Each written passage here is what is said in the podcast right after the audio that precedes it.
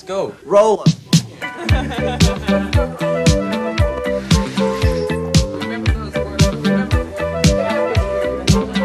Hola amigas y amigos, les habla Mauricio de Medina y les doy la bienvenida a un episodio más de Aprende, ahorra e invierte.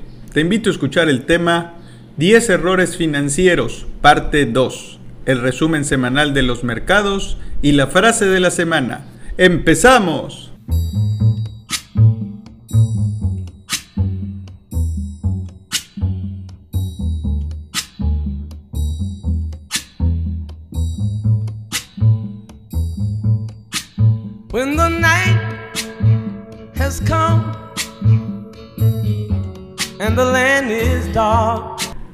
Si te interesa proteger tu dinero, aumentar tu patrimonio, aprender a tomar mejores decisiones de inversión, tener un mejor retiro, lograr tus objetivos financieros y tener menos preocupaciones económicas, tienes que ser parte del próximo Club del Inversionista, un lugar para compartir y aprender sobre inversiones. Este club es por medio de sesiones en línea y empieza el 2 de agosto. Encuentra el código de descuento del 20% en mi portal mauriciodemedina.com y regístrate ya. ¿Qué tal amigas y amigos? Les habla Mauricio de Medina en un nuevo episodio de Aprende, ahorra e invierte en este segmento que hemos llamado Disrumpiendo las Finanzas, donde me acompaña el doctor Rodrigo Caballero. ¿Cómo estás, Rodrigo? Todo muy bien, muchas gracias, Mauricio. Y bueno, vamos a darle continuación al episodio pasado donde empezamos mencionando cinco de los errores más costosos a la hora de invertir. Y en este nuevo capítulo vamos a continuar con otros cinco.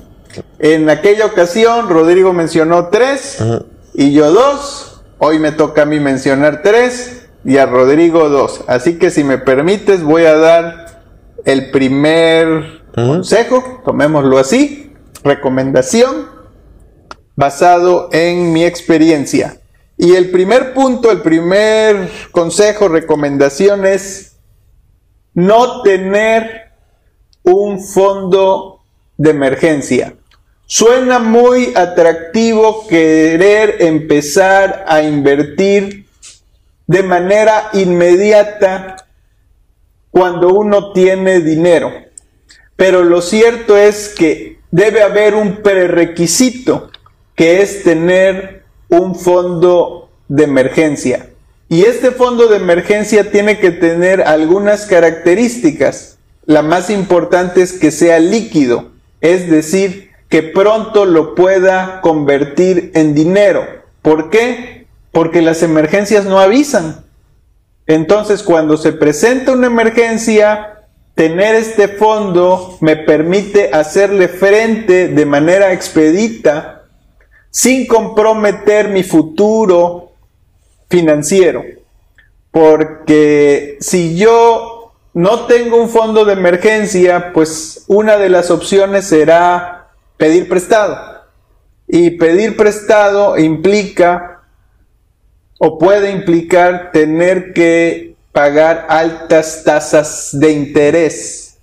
Y eso pues de alguna manera va en contra de pues mi patrimonio, de mi crecimiento financiero. Entonces, pedir prestado se vuelve muy costoso cuando se tiene que hacer de manera inmediata, de emergencia, ¿no?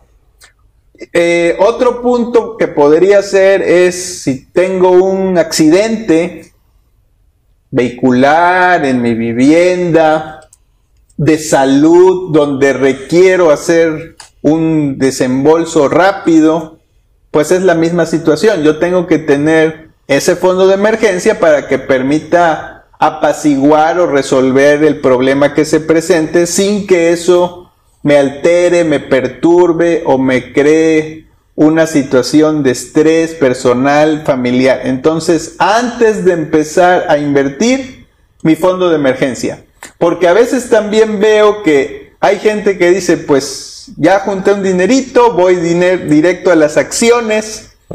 Pero las acciones no pueden ser un fondo de emergencia. ¿Por qué? Porque las acciones son volátiles y vamos a decir que yo tengo 100 mil pesos y de repente esos 100 mil pesos que puede pasar, el año pasado sucedió, el mercado cae 20%. Mis 100 mil ahora valen 80, 80 mil pesos. Y si en ese momento necesito el dinero, pues voy a tener que salir a vender mis acciones con la pérdida eh, que ya mencioné. Entonces ahí sí voy a realizar una pérdida. Si yo no tengo que venderlas, hasta ese momento es una minusvalía, porque existe la posibilidad de que el mercado regrese, que efectivamente ya lo hemos visto en mil veces, ¿no? Entonces, antes de invertir, fondo de emergencia. Claro, no definitivo.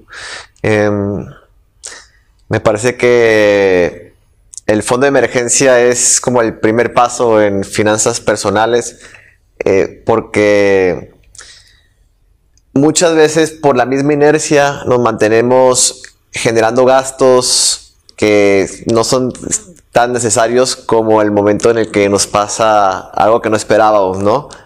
Y sí coincido contigo que el estar buscando quién te preste independientemente de si es un familiar o un banco, pues creo que es algo que no debemos de pasar por, por ahí, ¿no? Si es un tema de eh, tanto de hábito como también de ir haciendo conciencia de cómo tenemos que jugar eh, pues este juego de la vida asociado con el dinero, ¿no? Y mi primer eh, error sería el del costo hundido.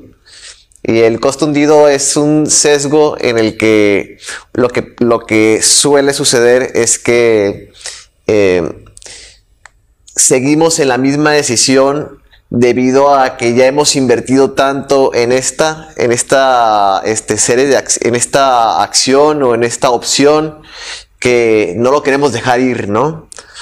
Por ejemplo, y digo, no solo pasan inversiones, así que mi primer ejemplo es con una lavadora.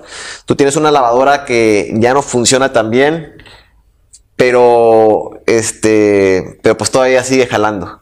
El caso es que tú agarras y la utilizas, se descompone, llamas a, a alguien y con 500 pesos te la arregla tú ya sabes, porque ya lo has hecho anteriormente, de que se te va a volver a, descomponer, pero tienes fe de que ya no va a volver a pasar. Entonces pasan dos meses y vuelves a meterle otros 500. Y así sucesivamente te la llevaste todo el año y eventualmente ya llevas como 6 mil pesos gastados. Una lavadora te cuesta, no sé, unos 10 mil pesos. Entonces tú dices, es que ya no pienso comprar una nueva porque ya gasté 6 mil. Entonces mejor la voy a, terminar de, componer, pero en realidad ese terminar de componer solamente es a seguirla arreglando temporalmente porque ya no tienes una solución completa. Pero tú no quieres, te, aferras a ese, pues ese error pasado que cometiste de no haberla comprado desde el, desde el principio, ¿no? Pero el hecho de que hayas cometido ese error y que sigas en esa opción no es la mejor decisión, sino que vas a continuar en la decisión incorrecta y eso se le llama costo hundido. También un ejemplo muy claro es cuando alguien tiene una pareja tóxica y que siguen años y años y años y tú dices, oye, ¿por qué no te separas de ella? Incluso cuando vamos a comer, te estás peleando enfrente de todos, nos arruinan la comida, ya deben de separarse y lo que te contestan es que no, ya llevamos muchos años, ya conozco bien a su mamá, ella ya conoce a mi mamá, este, hemos, este, hemos hecho tantas cosas juntos que no podemos tirar toda la basura, ¿no? Pero pues sabemos que ese tipo de relaciones es mejor darle un cortón y empezar algo nuevo, fresco, a que, a que sigan ahí en ese, en ese mundo, ¿no? Y ese es un costo hundido. Lo mismo pasa con las acciones o con un proyecto de inversión en donde tú te estás dando cuenta que quizás este, esta acción en la que te encuentras o este ETF, eh, la perspectiva de mercado ya no va para allá, pero como tienes pérdida, tú quieres seguir ahí porque quieres llegar a que, a que esté en cero de nuevo. Sí, sí, sí. Y es como, ¿por qué estás esperando eso? Todo, todos los patrones este, te están diciendo que vayas en sentido, a otro sentido, pero tú solamente por estar de necio, de no querer dejar ir ese costo hundido, porque esa es la única razón por la cual te quedas, pues ahí es donde está el error, ¿no? Y ese, ese es un problema muy común, ¿no? Sí, lo he visto varias veces. Es, este, de prospectos que dicen, este, pues traigo este portafolio y le digo, oye, este lleva menos 70, menos 80, y dice, es que, es que si la vendo voy a perder, voy a perder dinero. Y yo les digo, es que puede que ser que esta acción nunca se recupere y, esa espera te está eh, costando el que no puedas hacer algo más con, con lo que queda, ¿verdad? Sí. lo ideal y lo que yo siempre recomiendo es que tienes que tener un registro de control de pérdidas, ¿no? Debes tener un límite en el cual te puedas manejar y decir si ya la acción, estamos hablando de acciones, la acción que compraste ya llegó a un punto donde puede fracturar la estrategia, pues ni modo, hay que sacarla, ¿no? Este, es doloroso, sí, pero si estamos viendo que agarró para el rumbo que no era, pues es mejor regresarse y tomar el, que sí es, ¿no? Es como vas en la carretera, ¿no? Y tomaste el camino equivocado, pero te das cuenta cómo regresar y tomar el correcto, pues, pues hay que tomarlo, que seguir este, profundizando por la vía que no es, ¿no? Y eso va muy de la mano con el, otro, eh, con la otra sugerencia, con el otro consejo que es invertir por moda. Este, este también lo veo seguido cada cierto tiempo hay un activo, una inversión que se pone muy caliente en el cual pues todo mundo quiere participar. Y si no estás participando, te ves como el raro o el tonto del, eh, de la ecuación, ¿no? Y lo hemos visto en mil veces, ¿no? Este, pues en su momento las criptomonedas, que también no dudo vuelvan a ponerse de moda. A veces hay gente que me viene a consultar sobre trading deportivo y yo digo, mm. ¿qué estás haciendo ahí? Pero dicen, pues es que me pagan muy bien y, no lo pueden dejar. Mm. Este, nunca han preguntado de dónde se genera el rendimiento para que les paguen eso.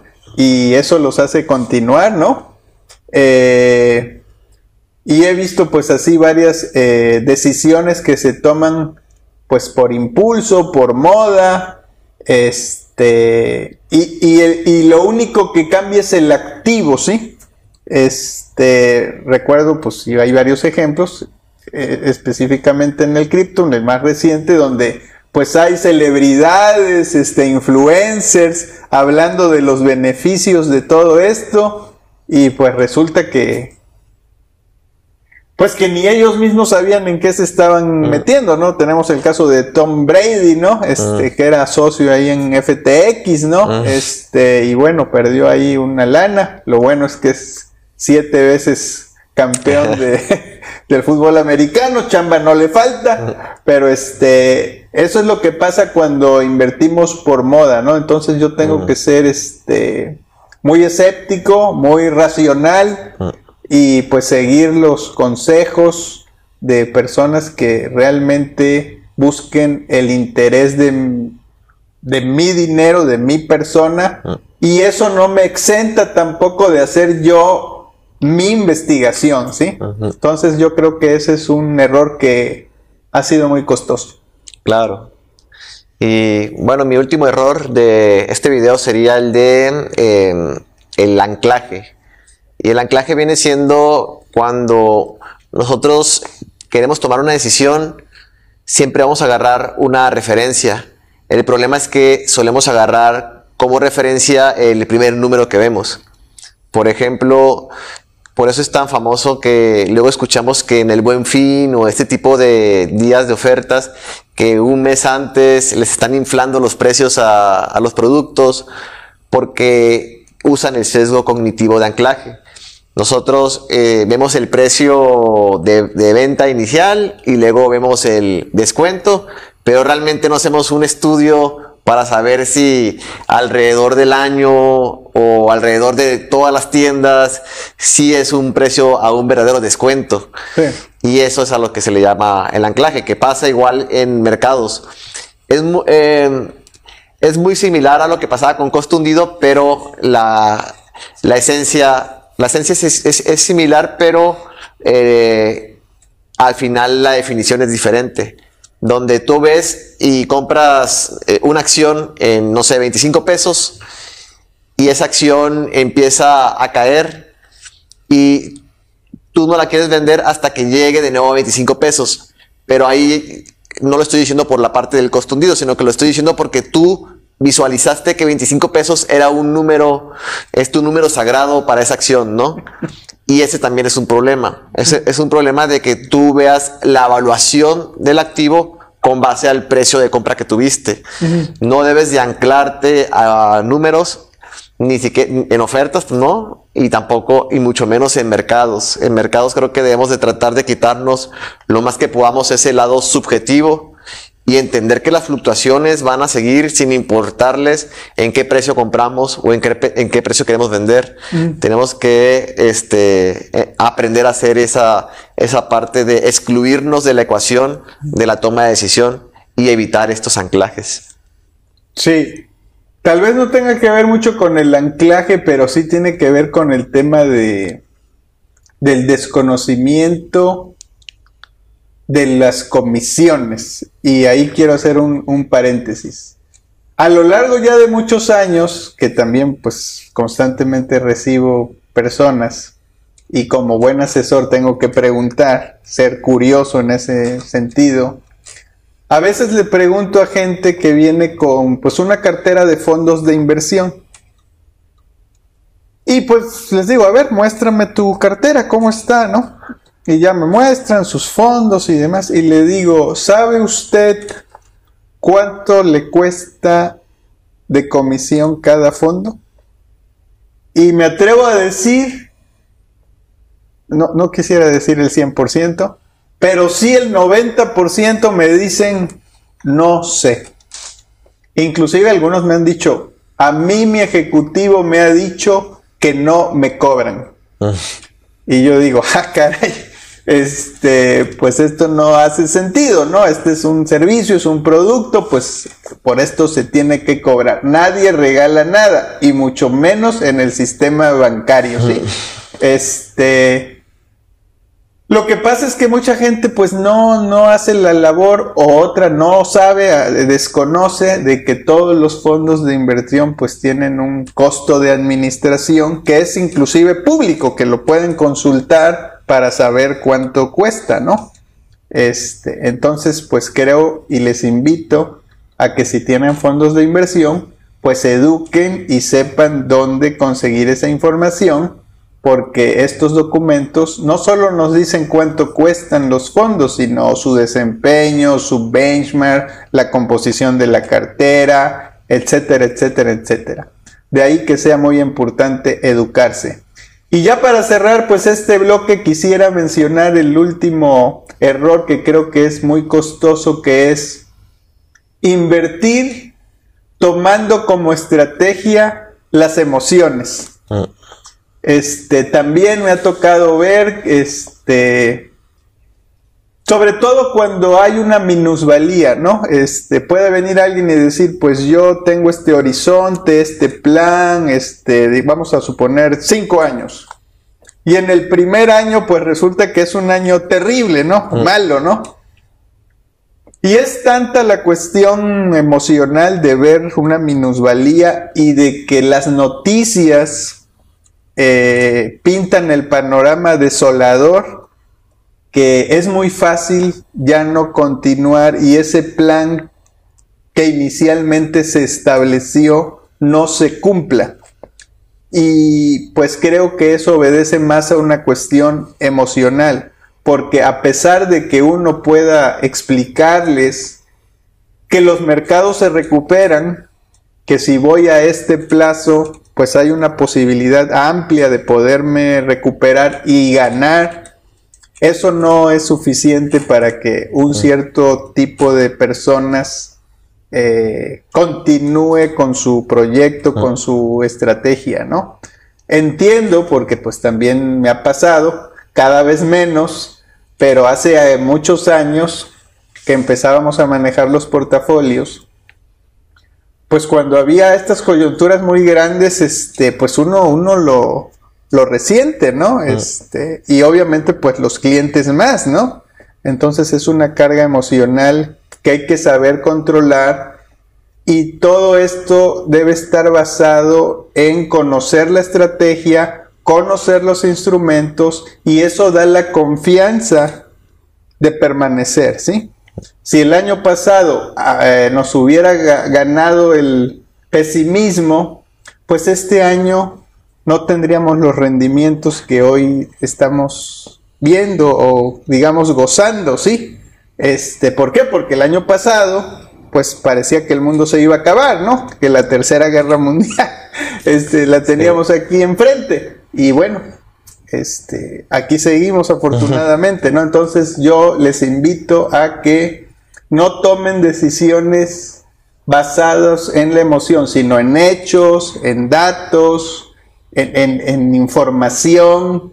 En eso es en lo que uno tiene que basar su decisión, sobre todo cuando se trata de temas tan importantes como son el dinero, ¿sí? Claro. Este, hasta aquí estos puntos, espero les sirvan. No sé, Rodrigo, con qué quieras terminar. Bueno, pues igual coincido contigo en la parte de las emociones.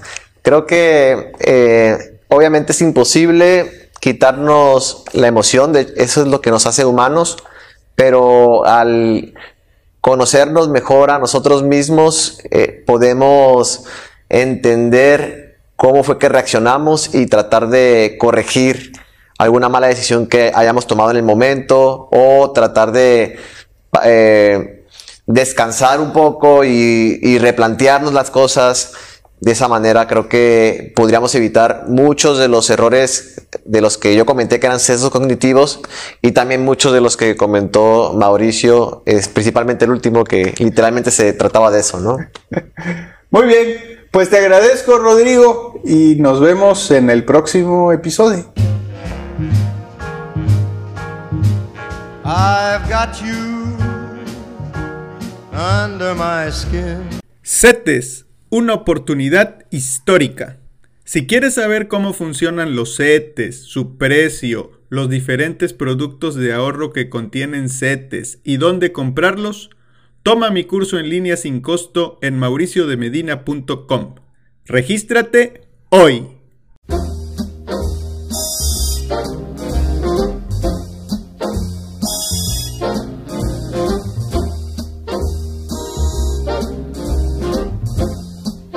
Resumen semanal del mercado. Al cierre de la semana del 14 de julio del 2023, tenemos que el dólar fix tuvo un rendimiento semanal negativo de 1.82% y cierra en 16.78 pesos por dólar. El índice de precios y cotizaciones de la Bolsa Mexicana de Valores tuvo un rendimiento semanal negativo de 0.25% para ubicarse en 53.770 puntos, mientras que el índice norteamericano Standard Poor's 500 tuvo un rendimiento semanal positivo de 2.42% para colocarse en 4.505 puntos. Por otro lado, en la semana, el Z28 días se ubicó con una tasa nominal del 11.29%. La inflación se muestra en 5.06% y la tasa de referencia en 11.25%. Si quieres aprender a ahorrar e invertir de una manera sencilla y práctica, te invito a que visites mi sitio y conozcas el programa de cursos que tengo para ti. Esta serie de cursos tienen un enfoque integral que te llevará de la mano desde las finanzas personales hasta el diseño de portafolios de inversión que incluyen acciones, fondos, bonos y criptomonedas. Y recuerda, la educación financiera es una inversión mínima con grandes rendimientos a futuro. Así que no pierdas más tiempo. Visita mi sitio mauriciodemedina.com.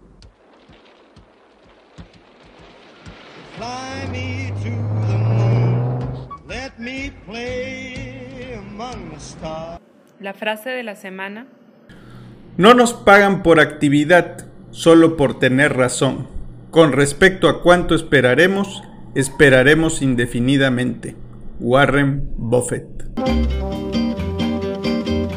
Tall and tan and young and lovely, the girl from Ipanema goes walking, and when she passes, each one she passes goes, ah. Visita mi portal y encuentra herramientas sin costo. Recuerda que en mi portal podrás encontrar los siguientes ebooks, iniciando mi plan financiero, planeación para el retiro y 5 cosas que debes saber sobre el Bitcoin. Adicionalmente, podrás acceder a un curso en línea totalmente gratuito de nombre Introducción a la Planeación Financiera. Todo esto con un solo objetivo, brindarte herramientas para que tomes las riendas de tu presente y tu futuro financiero.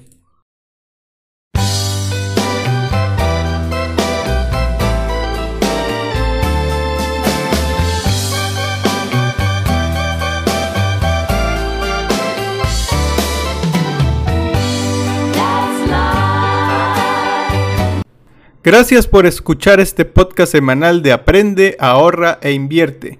Y si te ha gustado, comparte con tus conocidos. Recuerda que me puedes encontrar en redes bajo de Medina Mau y aprovecho para invitarte a mi sitio mauriciodemedina.com, donde podrás encontrar ebooks, blogs, videos, podcasts, cursos y mucha información adicional. Hasta la próxima.